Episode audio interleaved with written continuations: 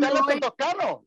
Yo, es que eso voy, yo voy a hacer el, yo voy a pasar por encima de Melissa y le voy a preguntar a, una de las personas que creo que va a tener la mejor respuesta para esto, que es el señor Santos Cano, que nos acompaña esta tarde. Santos Cano, estamos hablando entre todo lo que hablamos en este programa, que es lo primero que uno le mira a una mujer cuando la conoce. Espera, espera. Eso no fue lo que dijo Melissa. Eso fue, no fue lo que dijo Melissa.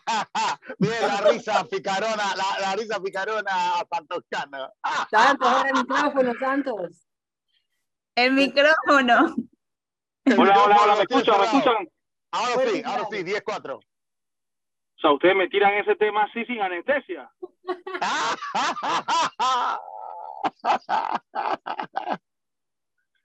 bueno, pero es que cuando, es que le, voy a decir por qué. Cuando a uno lo nominan como una de las caras más guapas de los deportes aquí en Panamá, obviamente, obviamente, digo, es una persona que, que tiene esa capacidad para responder.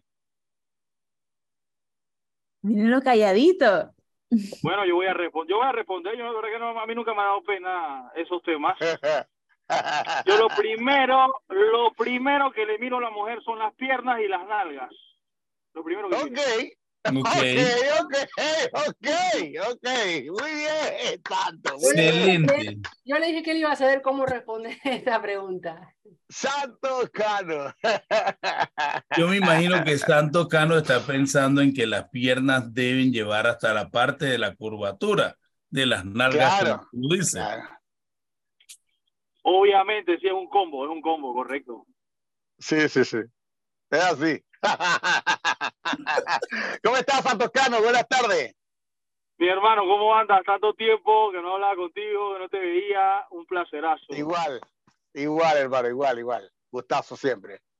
Santos, la, la, te agradecemos eh, infinitamente por acompañarnos a esta hora y, y, la idea de conversar contigo es poder analizar un poco cómo ha sido la actuación de Panamá en el juego de ayer por, por la Liga UCAF frente a Costa Rica. Eh, qué se estaba jugando, porque hay mucha gente que debe desconocerlo, y a su vez, bueno, escuchar un poco la versión de los que saben de, de este proceso de Thomas Christensen. Sí, sí, recordemos que la CONCACAF eh, desde el año pasado se inventó la Liga de Naciones de la CONCACAF, un poquito lo que se hace en Europa con la Nations League de Europa, igualito. Obviamente eso genera más dinero, más marketing, más todo. Bueno, es un torneo que en su primera edición el año pasado, eh, Estados Unidos, bueno, hace dos años, perdón, Estados Unidos y México llegaron a la final y fue todo un éxito, comercial, económico, todo. Entonces, eh, Panamá en ese entonces logró meterse en el grupo A, que era el que estábamos jugando, eh, junto a Costa Rica y Martinica. y vaya, Panamá hizo una ronda de grupos perfecta, no recibió ningún gol en contra, eh, le ganamos los dos partidos a Costa Rica aquí y allá, que fue el de ayer, y a Martinica le empatamos allá y le ganamos acá. Entonces Panamá hizo 10 puntos y se clasificó al Final Four, que se va a jugar en Las Vegas. Este, esta Liga de Naciones daba cupo para la Copa Oro y obviamente da cupos para el ranking FIFA, que es muy importante para la Copa América, que se va a jugar en el 2024 y que Panamá tiene muchas posibilidades de participar. Así que había muchas cosas en juego. Y también, más allá de todo lo que le acabo de explicar, el, tema del prestigio, ¿no? El tema de, de, dar ese golpe sobre la mesa en la región y ya de dejar de ser ese rival incómodo y comenzar a ser ese rival que te gana partidos. Santos, yo aprendí de usted en, en la cantidad de recorridos en coberturas internacionales a no solo escuchar los los comentarios y análisis de los periodistas nacionales, sino también ver los juegos desde el lado contrario. Ayer me puse a ver la transmisión de, de la gente de Teletica en Costa Rica, de la gente de Repretel en Costa Rica, y muchos hablaban del asombro por el juego que, que, hizo Panamá y también por el nivel de la selección panameña y por la derrota de Costa Rica. Es un detalle importante ese. Sí, sí, totalmente. Yo creo que ese es el salto de calidad que le ha dado Tomás Christiansen. Yo, yo criticaba a Christiansen porque los resultados no se le daban, pero yo creo que es innegable e irrefutable que el hombre ha hecho jugar a Panamá mejor que se jugaba en el pasado. Eh, yo, por ejemplo, nunca había visto a Panamá jugarle tú a tú a México en el Azteca. Eso sucedió en las eliminatorias rumbo a Qatar 2022, más allá de que perdimos 1-0 en el Azteca. Panamá le jugó de tú a tú a México y lo tuvo contra las cuerdas varias veces en el Azteca, algo que nunca había pasado. Le ganamos a Estados Unidos acá en el Romel Fernández, nunca le habíamos ganado a Estados Unidos por eliminatorias. Eh, y ahora también nunca le habíamos ganado a Costa Rica en un partido de torneo oficial, ni en eliminatoria, ni nada de lo que se te ocurra, nunca le habíamos ganado a Costa Rica en partido oficial. Ya lo habíamos hecho en amistoso, nunca en un partido oficial, y eso fue otro, otra mala racha que se rompió ayer. Entonces, eh, yo creo que sí, yo creo que no se puede negar que Christiansen ha logrado darle un salto de calidad a esta selección. Ayer Panamá tenía que jugar con dos resultados, el empate o la victoria. Costa Rica nada más le servía la victoria. Panamá tenía dos opciones, el empate o la victoria. Y fue lo que hizo Panamá y de verdad que me gustó. Fue un partido muy inteligente y cuando tuve las estadísticas, Panamá remató al arco solamente cuatro veces y Costa Rica tres.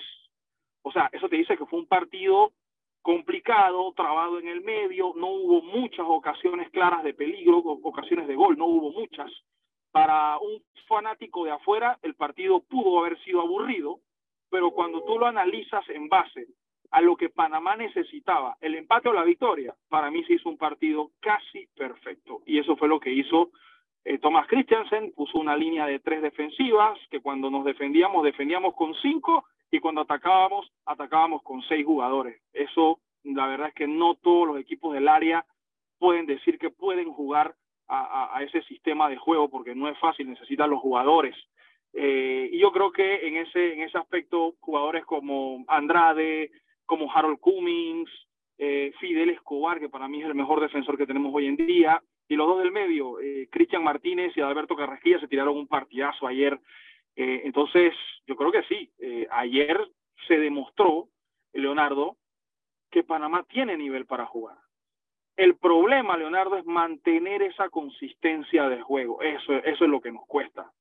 Tenemos partidos así, pero después podemos tener partidos como el de Canadá ya que nos volvió la vida en Toronto, o Estados Unidos que nos mete cinco goles donde, donde te relajes, Estados Unidos te mete cinco. Entonces, eso todavía lo que le falta, como que esas tuerquitas, apretarlas por parte de Thomas Christiansen y ya vamos a dar ese, ese salto de calidad en cuanto a resultados, porque dentro de la cancha el equipo juega bien, pero la verdad es que los resultados no se nos habían dado. En Copa Oro, con Thomas Christiansen, por primera vez en mucho tiempo nos habían eliminado en primera ronda. Nos eliminaron en primera ronda de Copa Oro en el 2021 y quedamos eliminados en las eliminatorias rumbo a Qatar 2022. O sea, venía de dos fracasos Thomas Christiansen al meterse en este Final Four ayer, al ganarle a Costa Rica y meterse en este torneo de Las Vegas en junio que viene, en este Final Four, ya pone un ganchito, porque hubiese sumado otro fracaso más si no se metía en el Final Four ayer. Poncho. Ahora, ahora, eh, ¿te parece, te parece eh, que es un tema más psicológico que físico? Porque yo veo en buena forma a los jugadores de Panamá antes, antes, cuando se hablaba de, Panamá o, o, del equipo de Panamá, siempre dije, no, que la clásica, que pobrecito, que ellos, ellos, ellos esto, tienen que manejar taxi después que salen de, la, de los entrenamientos, que no duermen bien, que no comen bien, todo este tipo de cosas que, sucedían antes eh, creo que eso, eso ya lo hemos sobrepasado, creo que lo hemos sobrepasado bastante con creces y ahora estamos viendo una selección que, que se le ve cuerpo, se le ve fuerza a los jugadores y que se pueden parar de tú a tú con cualquier equipo. El tema es, ¿será algo más psicológico que, físico? Sí, sí, Foncho, yo creo que estoy, estoy totalmente de acuerdo con lo que tú dices, eso de manejar taxi, eso era hace 15, 20 años ya ningún jugador de la selección pasa por, por esas penurias. Eh, y yo sí creo que es un tema psicológico. Eh, yo creo que hay muchos jugadores que no saben manejar el tema de las redes sociales. Cuando un jugador ve que en la prensa le dicen el príncipe, el matador, eh, el Messi panameño, el Haaland panameño, como que eso, como que el jugador panameño todavía no sabe manejar eso.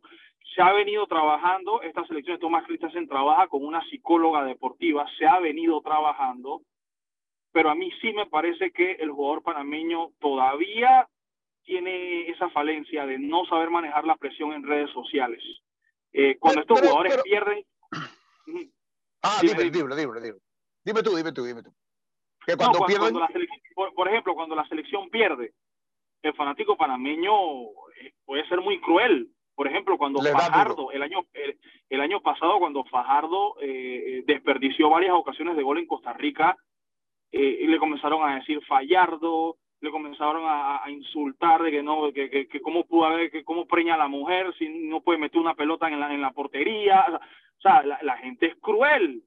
Y eso fue un año completo de Fallardo, Fallardo, fue Fallardo. Todo el año pasado. Fue todo el año pasado. Se lo dedicaron. Sí, cuando pasó lo de la goleada que nos metió Canadá allá en Toronto, que Harold Cummings cometió un error y Davis se llevó la pelota y nos goleó, se metieron con la familia Harold Cummings, se metieron con la carrera, con la vida personal, o sea, la gente es mala. Entonces, eso no pasa en otros lados. Eh, no pasa eh, a, la Liga Mexicana. Yo me imagino en México tiene que ser hasta peor. Es peor. Eh, allá hay amenazas de muerte.